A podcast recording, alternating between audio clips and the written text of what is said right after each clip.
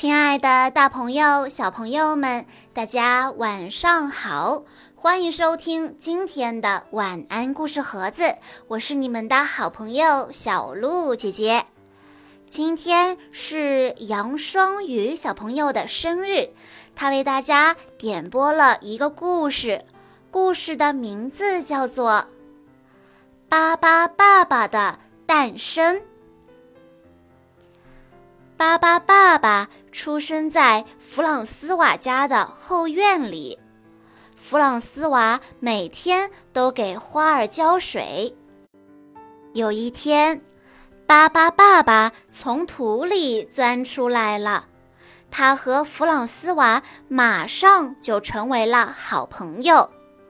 可是，弗朗斯瓦的妈妈说：“这个家伙太大了。”他可不能住在这儿。于是，巴巴爸爸难过的住进了动物园，待在笼子里一点都不好玩。有一天，巴巴爸爸突然发现自己可以随意改变身体的形状，于是他把头伸到笼子外面，接着身子也出来了。巴巴爸爸自由了，他想和其他动物们交朋友。他变成海象的样子，可是海象觉得他长得好奇怪呀。他又变成火烈鸟的样子，可是火烈鸟觉得它不够漂亮。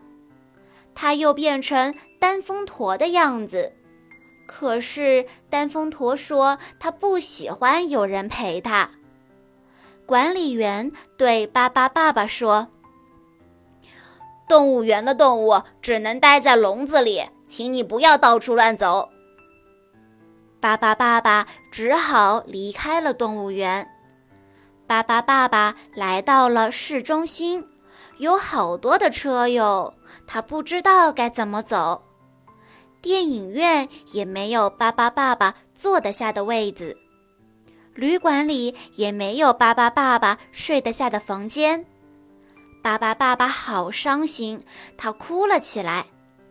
突然，他背后的房子着火了。格里格里格里，巴巴变！巴巴爸爸念着咒语，变成了一条长长的梯子。在消防员赶来之前，所有人都得救了。为了感谢巴巴爸爸，消防员们请他去咖啡馆喝了一杯。糟糕！一只非洲豹从动物园跑出来了。颗粒颗粒颗粒，巴巴变！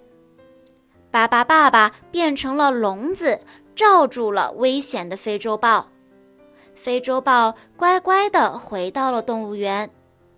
巴巴爸爸一下子成为了大明星，他救了很多人，他是大家眼里的大英雄。巴巴爸爸没有忘记他的好朋友弗朗斯瓦，弗朗斯瓦的爸爸妈妈也愿意巴巴爸爸住在他们家里。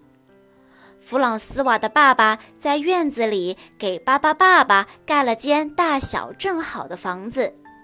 这样，巴巴爸爸每天都可以和小朋友们一起玩了。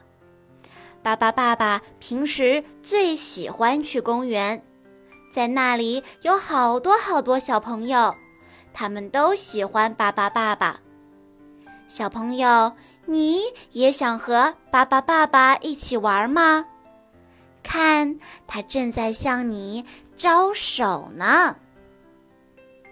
好啦，小朋友们。今天的故事到这里就结束了，感谢大家的收听，也要再一次祝杨双宇小朋友生日快乐！我们下一期再见喽。